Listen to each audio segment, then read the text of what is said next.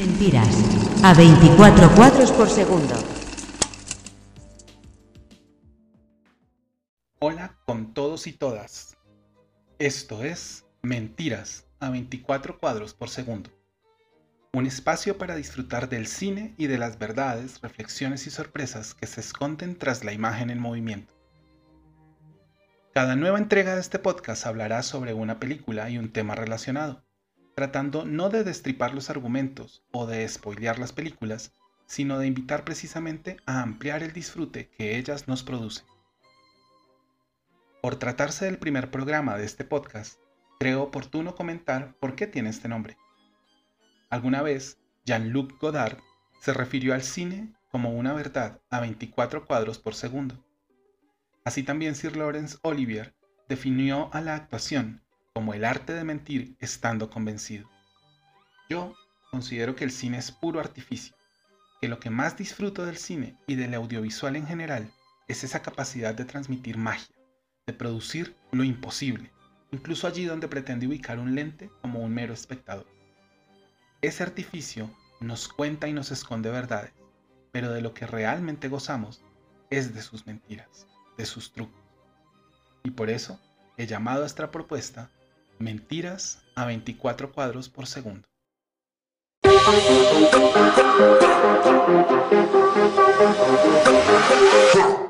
He pensado para iniciar nuestra programación, justo en este mes de octubre, en hacerlo con el género del terror y en particular con los modos en los que las películas que pretenden asustarnos nos han hablado acerca de la raza, del racismo y de la experiencia de los sujetos marcados y marcadas por su etnicidad, por su color de piel.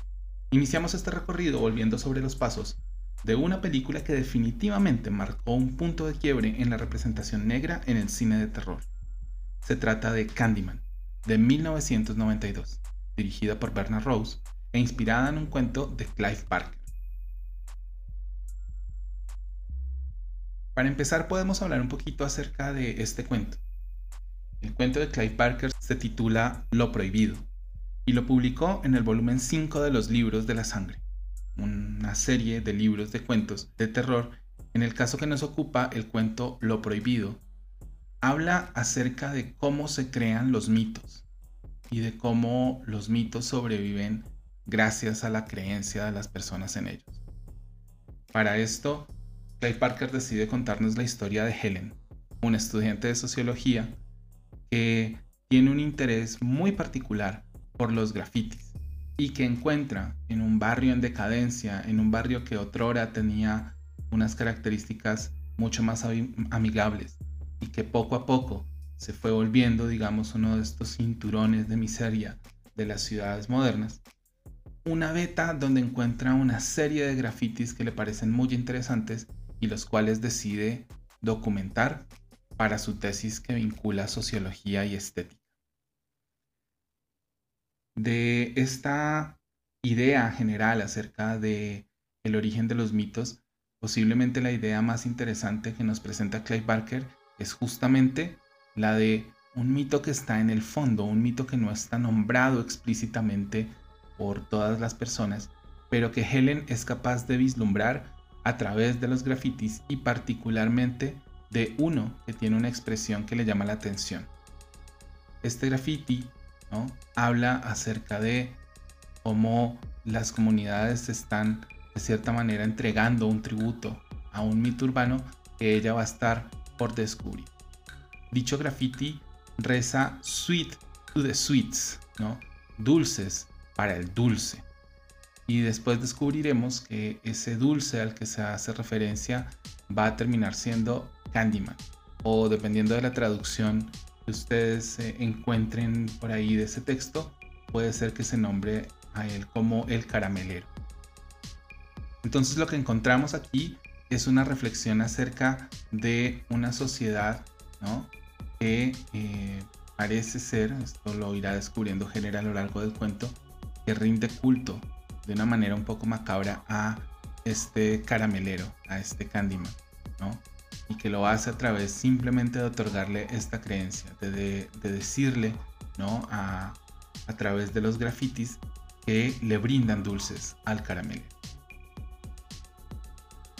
Y la idea de fondo en este, en este cuento es como esta irrupción de Helen en este microcosmos que son estos barrios que tienen una suerte de sociedad cerrada con sus propias reglas, lo que va a incluir en ese mundo es una duda. Helen no cree necesariamente en el caramelero. Helen no identifica a este sujeto como si lo hacen los habitantes de este barrio con la maldad, con algo malo que puede pasar y con esta creencia de que él es el responsable de ciertas de las miserias que viven las personas en el barrio. Y es esa creencia la que va a traer a la vida de Helen al caramelero, quien va a sentirse ofendido por el hecho de que Helen no crea y que va a querer traerla ¿no? a, su, a su culto más allá, digamos, de estas ideas, lo interesante de que uno puede encontrar, digamos, en un cuento como este, es justamente el hecho de cómo y en las películas de terror, en los cuentos de terror, vemos una referencia constante a que lo malo que ocurre, estas, estas situaciones eh, que podríamos vincular con la desigualdad, que podríamos vincular con el hecho de estar en unas situaciones desventajosas, de sufrir constantemente por no poder cambiar este supuesto destino, digamos, de nacer en estos lugares y que posiblemente va a marcar en los sujetos la posibilidad de nunca salir de ellos, termina atribuyéndose a una figura terrorífica y mítica. Lo hemos visto en infinidad de oportunidades cuando hablamos de pueblos malditos, cuando hablamos de estos lugares de los que la gente tiene la plena seguridad de que no pueden salir y que está eh, atravesada y que atraviesa historias como el famoso cuento de Salem Slot de Stephen King hasta eh, historias como eh, La calle del terror de R.L. Stein, ¿no? Esta idea de que los pueblos se los maldice y esa maldición termina convirtiéndose en una figura, ¿no? A la cual las personas les rinden un cierto tributo a través del terror, a través del horror, a través del miedo que les produce, ¿no? Y creemos que muchas de las ideas del terror están ancladas con eh, la personificación, a veces con la antropomorfización o muchas veces simplemente con el darle alguna entidad real a esa construcción imaginaria de los mitos. Así que esa fundamentalmente es la idea que estaba detrás del cuento de Clive Barker y que va a inspirar a Bernard Rose, escritor y director de la película que nos convoca para esta conversación, que es Candyman.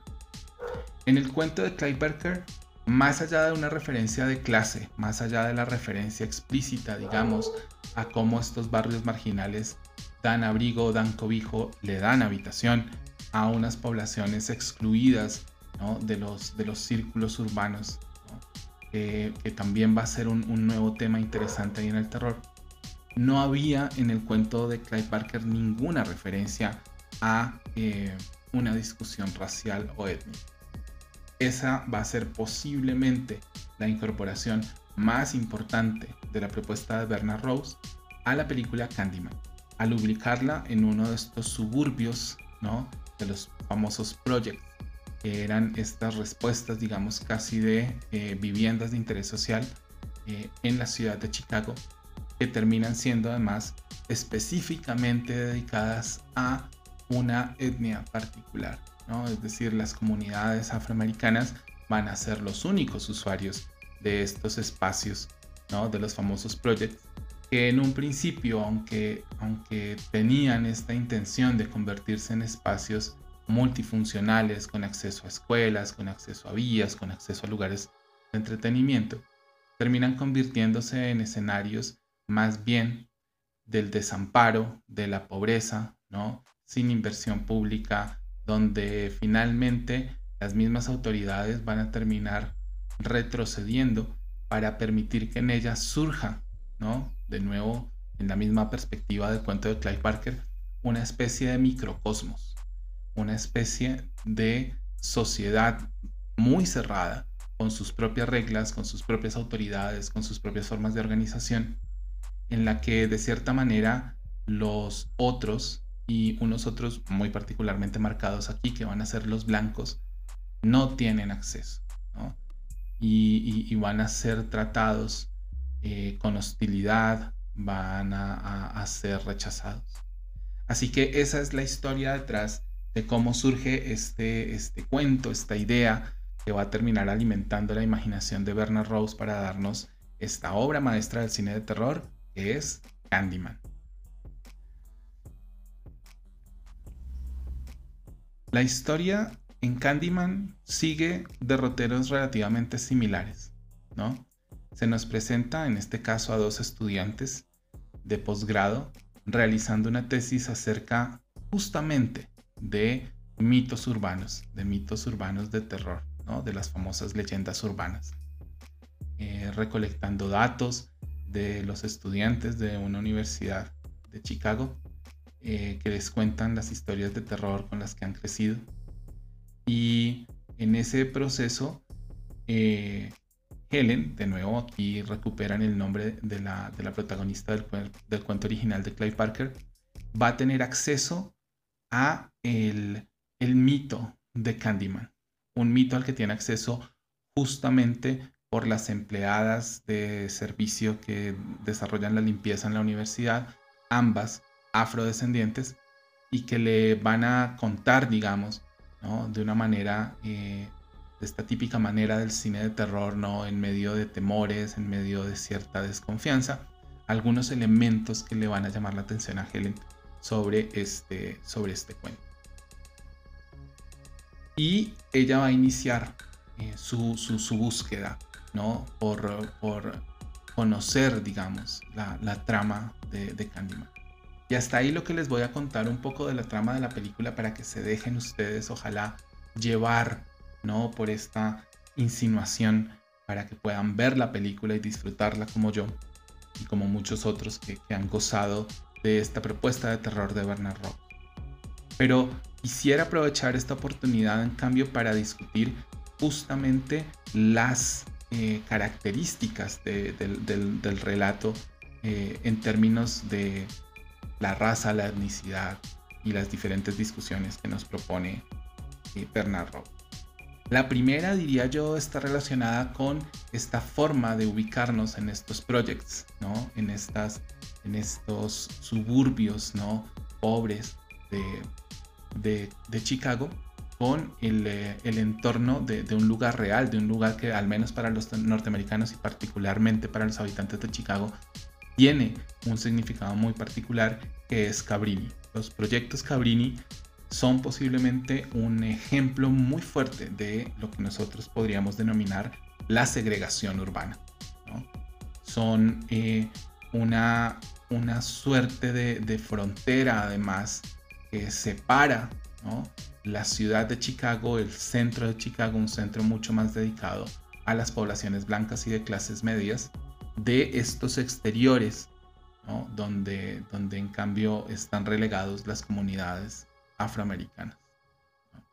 Entonces Cabrini además es una, una excusa para discutir dentro de la película la idea de la segregación. Y es interesante porque la película utiliza un dispositivo, eh, diría yo, muy eh, creativo para discutir esto y es eh, el descubrimiento por parte de Helen de que el edificio donde, donde ella vive es exactamente igual a los projects de Cabrini, ¿no? Mientras ella vive en una zona, digamos, entre comillas, supuestamente de clase media, más exclusiva, con, una, eh, digamos, un entorno muy bonito, ¿no? Muy privilegiado. En el camino ella va a descubrir que su propio apartamento tiene exactamente la misma distribución que los departamentos de Cabrini, porque estaba pensado para ser también una vivienda de interés social, pero que eh, la construcción de una avenida, ¿no? Había puesto a esta, a esta edificación justo más cerca de ese centro, de, de, ese lugar, digamos, blanco y privilegiado de la ciudad de Chicago.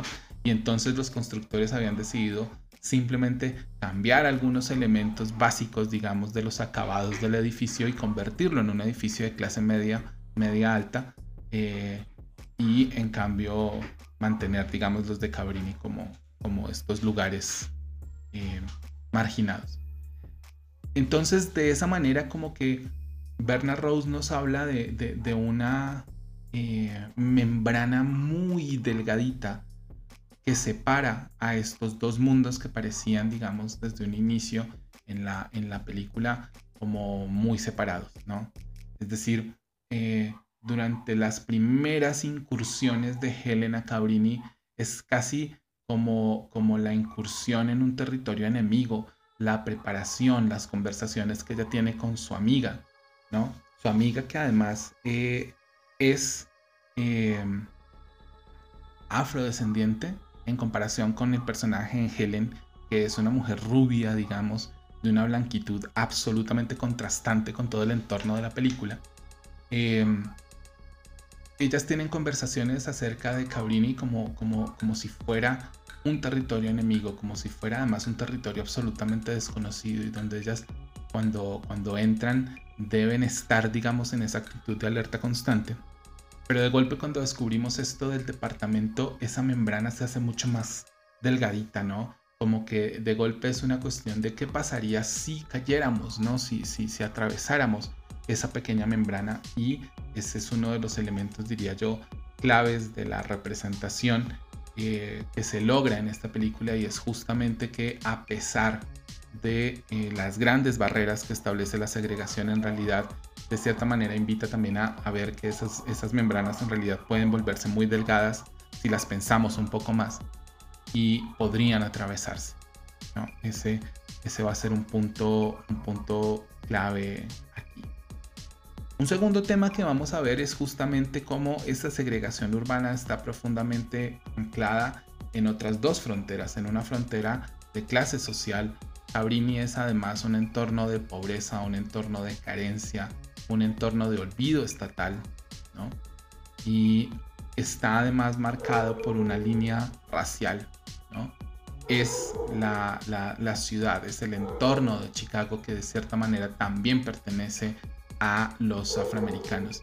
Esto, esto quiere decir que, digamos, ahí se juega una cuestión no solamente de, de, la división, sino de cómo en este espacio es el, la cultura, las tradiciones, las formas de hacer las cosas de los afroamericanos también las que constituyen unos ejes de autoridad en, esta, en este microcosmos que constituye Cabrini Street, ¿no? Y Además, vemos una, una profundización en diferentes eh, formas de llevar el cuerpo, ¿no? Y particularmente diferentes formas de llevar el cuerpo marcadas por la etnicidad. Entonces vamos a ver efectivamente cuerpos blancos y cuerpos negros y sus diferentes manifestaciones. Y yo diría que uno de los ejemplos más complejos de esta representación corporal que trata de hacer la película lo lleva a cabo la compañera de Helen, que como les decía hace un rato, es una mujer eh, afrodescendiente, pero que en el contexto de la película es una mujer completamente blanqueada, ¿no? Es decir, es una mujer que claramente no pertenece a un escenario como Cabrini Street. Ella viene posiblemente, aunque no nos narran, digamos, sus orígenes ni, ni nada más, como alguien que posiblemente creció en otros sectores de la ciudad o incluso en otra ciudad eh, con un entorno más privilegiado que puede hacer esta, esta eh, participación, esta inclusión en su proyecto de posgrado y que eh, cuando se enfrenta a estos escenarios como Cabrini, ¿no? de, de estas comunidades negras marginadas, segregadas, ella misma está en la posición y en el lado, en el bando. Y esto es algo que la película, digamos, eh, retrata claramente con la forma en la que la ubica constantemente en la pantalla cuando ella aparece frente a estos sujetos en el lado de los blancos. Ella es una mujer blanca más, a pesar digamos, de, de, su color de piel, de ciertas formas incluso de, cómo se viste, pero que siguen marcando, por ejemplo, una diferencia de clase. Eh, y es como un personaje con, una, con un cierto carácter transicional. Ella está en la mitad, ella trata de em, mantener una actitud cauta frente a eh, esta inserción en el mito, que es algo que va a tratar de hacer eh, en cambio el personaje de Helen, quien eh, con, con, este contraste supremamente fuerte de su blancura, con este entorno negro de Cabrini Street, va en cambio a insertarse a de cierta forma y respetar los límites que estaban allí establecidos por estas comunidades en relación con sus formas de hacer las cosas y con sus mitologías. Así que eh, ese, ese me parece que es un punto muy importante, digamos, de, de, esta narración, pero la referencia a los cuerpos no se queda allí, ¿no? Eh, hay diferentes, diferentes formas de, de construir el cuerpo y una de las, de las que también es más interesante en esta película es cómo eh, el cuerpo, el cuerpo de Helen, el cuerpo de esta mujer blanca y rubia, de todas formas es representado también con un cierto carácter, eh, digamos, de ruptura, ¿no?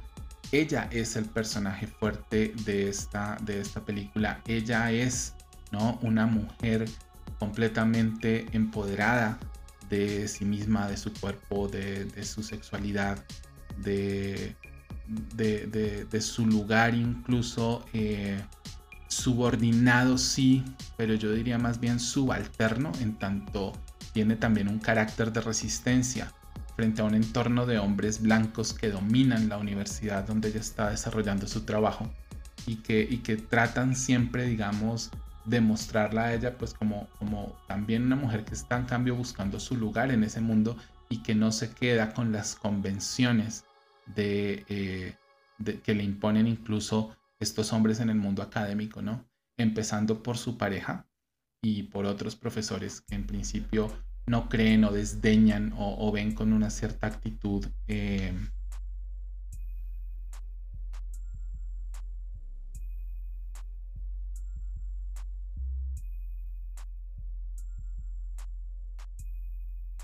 de descrédito a lo que ella trata de hacer. ¿no? Eh, entonces es además entonces la representación de una mujer que está ahí en, una constante lucha por validarse en un mundo masculino y blanco eh, de, sujetos mayores y que, y que supuestamente tienen unas verdades absolutas y ella está dispuesta, digamos, incluso a ciertos riesgos con tal de resistirse a esa perspectiva. Y hay una representación que posiblemente es la más fuerte de los cuerpos en, las películas, ¿no? Que está ahí de la mano de, esa famosa escena de amenaza de los, de los negros hacia los blancos. En, la película ya un clásico del cine, del nacimiento de una nación, de W. Griffith, eh, cuando los negros ni siquiera podían participar en, las películas como actores y entonces lo que vimos fue estas famosas eh, representaciones del blackface donde un actor blanco con su cara pintada de negro hace el papel ¿no? de, uno de los soldados de, las guerras eh, de civiles en Estados Unidos persiguiendo a una mujer blanca. Y esa imagen, digamos, de eh, la amenaza del hombre negro frente a la mujer blanca, ¿no? De, de, este hombre negro literalmente penetrante, amenazante, violador sobre la mujer blanca, se va a repetir en, en, Candyman cuando finalmente eh, tengamos la posibilidad en la película de ver a este personaje, a, a Candyman, ¿no? que va a ser eh, efectivamente un actor afroamericano, va a ser la representación de un mito, ¿no? No necesariamente un mito real, esta película crea su propia mitología, pero va a ser un mito, un mito de estas comunidades negras anclada a una historia de la esclavitud, ¿no? Eh, y que va a tener, digamos, unos matices muy fuertes respecto de esa imagen del negro amenazante sobre la inocente y, e indefensa mujer blanca, ¿no? Esta es una mujer en cambio mucho más empoderada, mucho más autónoma y es muy interesante cómo además por la narrativa que ustedes descubrirán en la película, no se las voy a narrar aquí, la representación de este eh, sujeto eh, negro, esta mitología negra, es en cambio casi que romántico, ¿no? Es, es, es, un, es un sujeto con unos modales este, absolutamente refinados, con un lenguaje absolutamente refinado, poético, eh, exagerado, eso sí, digamos, y para, para resaltar posiblemente ese carácter romántico. Eh, y entonces lo que vemos también es la subversión de la representación eh, negra también en esta película, digamos, contrastando con el entorno, digamos, y, y, con la historia de esa representación en el cine de los años 90, ¿no? Es interesante resaltar ahí que a pesar de que ha habido otras representaciones negras en el cine, ¿no? Que incluso en la, eh, en la clásica película de George A. Romero, ¿no? De, La Noche de los Muertos Vivientes, ya había unos, unas representaciones negras que fueron en su momento eh, una ruptura, ¿no? En general con los castings típicos de las películas. Eh, la propuesta que nos trae Bernard Rose en, Candyman es poner además a eh, los, negros en el centro de una película, de una película en una estructura clásica, de una película con esta protagonista blanca que después va a enfrentar, digamos, este antagonismo y va a haber ahí literalmente una danza muy interesante en términos actorales eh, de protagonismo, antagonismo entre, entre el blanco y el negro. Y que no creo yo cae de ninguna manera en la, en la explotación. Efectivamente, esta película puede beber de algunos puntos, pero no la podríamos calificar de Black Exploitation. No trata de resaltar eh, estos aspectos, digamos, de la hipersexualización y la hiperviolencia y la hipercapacidad, digamos, del, del Black Exploitation eh, más clásico, como, como en las famosas versiones de Shaft eh, o en las películas de Pam Gear que vimos antes, sino que eh, nos va a mostrar un personaje y de golpe creo yo el valor de esta película es justamente que nos muestra las comunidades negras, que trata de discutir un poquito la segregación económica, racial, cultural, urbana que viven estas comunidades, pero no se enfoca en resaltar, digamos, esas características más clásicas de la representación eh, de los negros en el cine, sino que lo que va a tratar de hacer es construirnos ¿no? una, una, una narrativa donde, donde ellos pueden ocupar cualquier papel. Y claro, aquí lo ocupan desde este lugar particular, pero lo hace, digamos, sin el morbo a veces que está detrás del Black Exploitation. Entonces, es muy importante para la representación porque además, por primera vez podríamos hablar de un protagonismo, aunque en este caso es un antagonista negro. ¿No? Y que, y que lo hace, digamos, y que lo pone a la misma altura, e incluso muchas veces a lo largo de la película ustedes lo van a ver, eh, incluso en un nivel de superioridad sobre esta protagonista blanca, ¿no? Y donde, donde constantemente, más que esta amenaza de violación, digamos, constante que parecía representar en, la, la imagen, digamos, afrodescendiente en los en las versiones previas del cine, en esta película lo que tenemos es un juego de seducción constante, un juego de seducción macabro, un juego de seducción que tiene que ver, digamos, con unos ciertos niveles de violencia, pero no se trata de una violencia ejercida por, por el hombre negro sobre la mujer blanca, sino una cuestión de la construcción de esta mitología. Y al final es eso, es un juego de seducción donde ambos tienen poder, donde esta mujer está empoderada y también tiene un, papel importante en este juego de seducción y que creo yo que es, como muy, muy interesante. Un elemento clave que se deriva de, justamente esta, esta, visión clásica, digamos, de la, de la, eh, de, la amenaza que representa el hombre negro frente a la mujer blanca es posiblemente un miedo que ha estado ahí constantemente en las historias del racismo en Estados Unidos, es el miedo al mestizaje. ¿no? El miedo justamente a esa mezcla, ¿no? Y diría que justamente ahí es posiblemente más bien donde la, película va a encontrar un, relato eh, muy chévere, no les, no les cuento más porque ese es un elemento central, pero esta película va a darle una vuelta, digamos, a esa idea del miedo al mestizaje que vamos a encontrar eh, ahí. Y diría finalmente que eh, volvemos a ver en esta representación cinematográfica de Candyman esto que les decía que, ya lo vemos en, en, ciertas novelas de terror, en ciertas representaciones, y es que la maldad, ¿no? Eh, pero sobre todo las desgracias, las tragedias que tienen que sobrevivir estas personas como resultado de su, exposición a la desigualdad, a la delincuencia, al mismo racismo, a la segregación, terminan de alguna manera en el relato atribuyéndose, y yo no creo que este sea un proceso, digamos, de alienación, creo que es un poco más complejo, pero terminan atribuyéndose a eh, esta mitología, ¿no? Como les decía, como que la culpa se transfiere a esta idea de un pueblo maldito, de una maldición inmemorial, ¿no? De, de, un mal ancestral que está, digamos, ya anclado a la historia del lugar, que muchas veces puede estar incluso anclado a la sangre misma, a las descendencias, a la pertenencia, ¿no?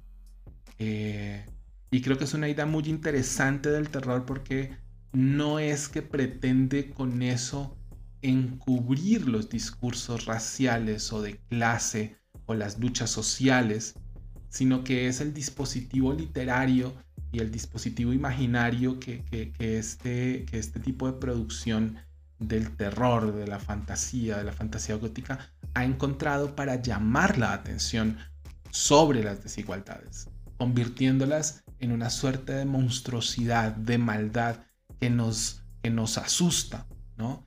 Y yo creería que ahí más bien hay un potencial interesante de ver cómo aquello que nos asusta ¿no? Solo se lo puede combatir una vez que nos eh, ponemos en una disposición a verlo a los ojos, a discutir sobre, sobre estos temas. Eh, y entonces tal vez de todo esto sacar como conclusiones que sí hay maldad, que sí hay estas monstruosidades, pero que esas monstruosidades no existirían si no estuvieran ancladas a estas realidades del racismo, de la desigualdad, de la exclusión, ¿no?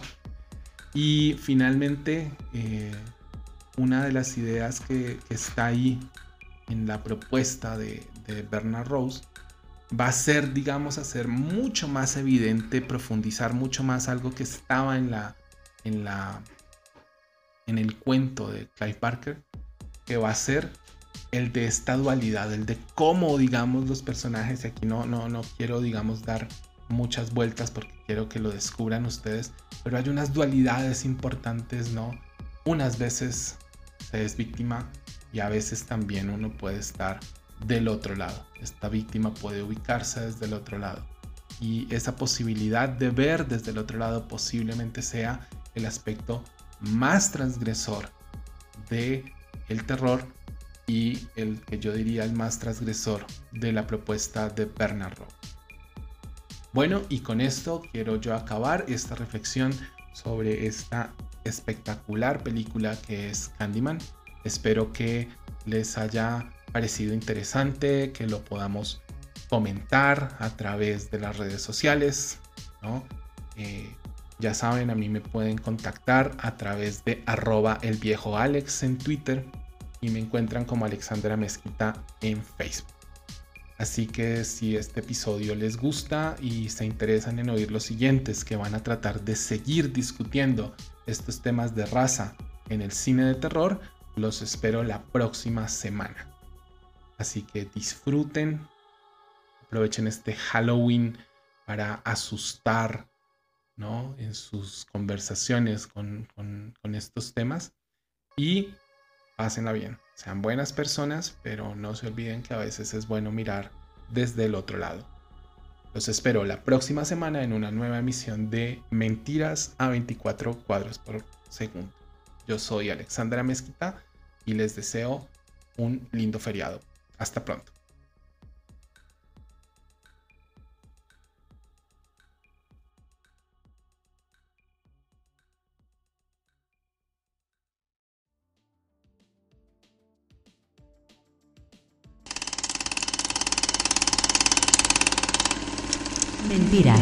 A 24 cuadros por segundo.